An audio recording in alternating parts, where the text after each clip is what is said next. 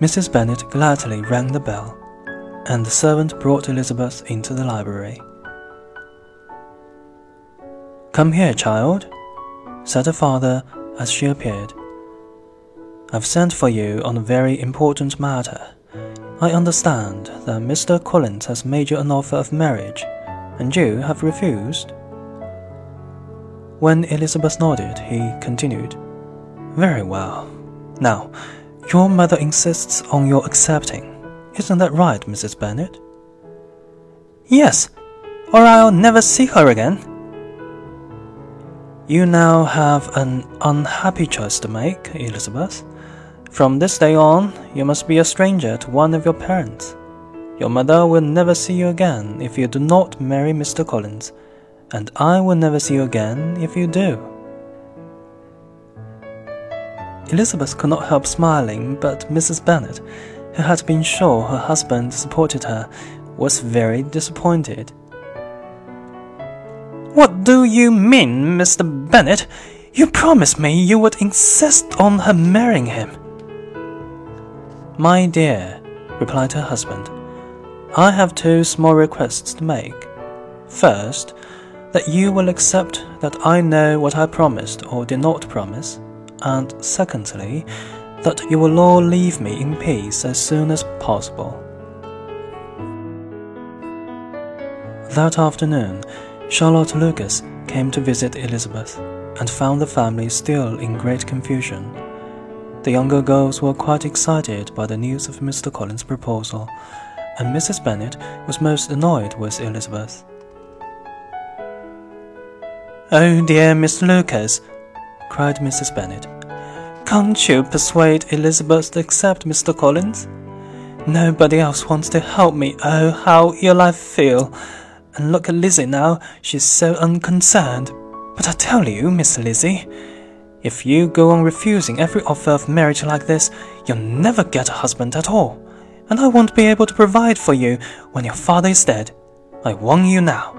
I told you in the library that I wouldn't speak to you again, and I won't.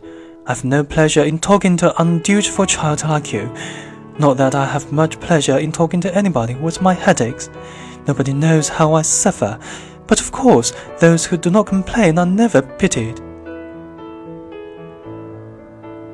Her daughters listened in silence, aware that any attempt to calm her would only increase her annoyance. Elizabeth, however, was determined not to marry Mr. Collins and in the end, Mrs. Bennet was obliged to accept that fact. When Mr. Collins realized that Elizabeth had meant what she said, his manner towards her became coldly and stiffly polite.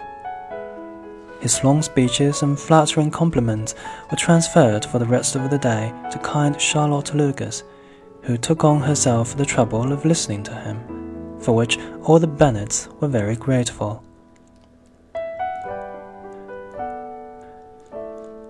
The next day, a letter was delivered to Jane from Netherfield. Elizabeth saw her sister's expression change as she read it, and when they were alone, she asked about it.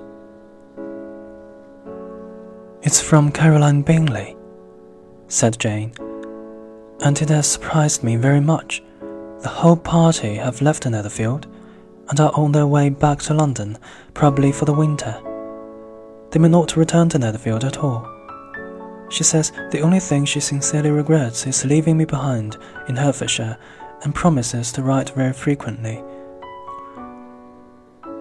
Elizabeth did not trust Miss Bingley's apparent affection for Jane. I really don't think their departure matters very much, she said. Mr. Bingley won't be kept in London by his sisters. I'm sure he'll be back at Netherfield soon. But perhaps he prefers to stay in London where many of his friends are, but I haven't told you everything yet. Let me read you the part which particularly hurts me.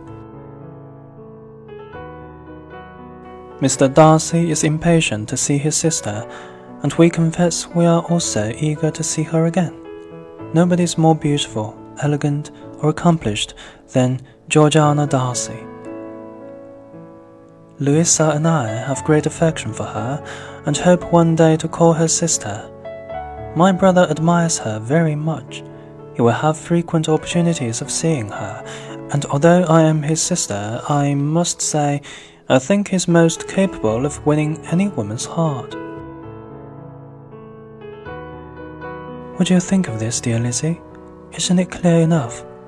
Caroline doesn't wish or expect me to become her sister in law. She's convinced of her brother's indifference towards me, and perhaps because she suspects my feelings for him.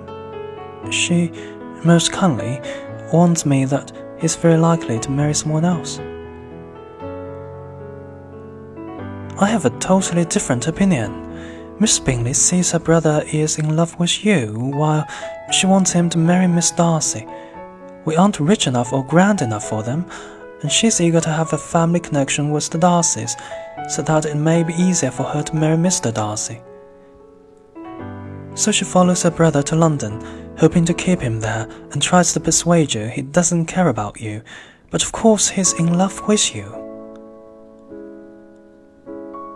I really can't agree with you about Caroline. I think she's incapable of deceiving anyone. But Lizzie, my dear sister, even if she's wrong about her brother, and he does care for me, could I be happy in accepting a man whose sisters and friends all wish him to marry someone else? You must decide for yourself, and if you consider it more important to do what his sisters want than to gain the happiness of being his wife, I certainly advise you to refuse him. How can you say that? said Jane, smiling a little. You know I wouldn't hesitate, although I'd be sad if they disapproved of me. But oh dear, if he doesn't come back to Netherfield, I'll never have to make the decision. But Elizabeth was sure Mr. Bingley could not be kept away from Jane by his sisters, and soon persuaded Jane to take a more hopeful view of the situation.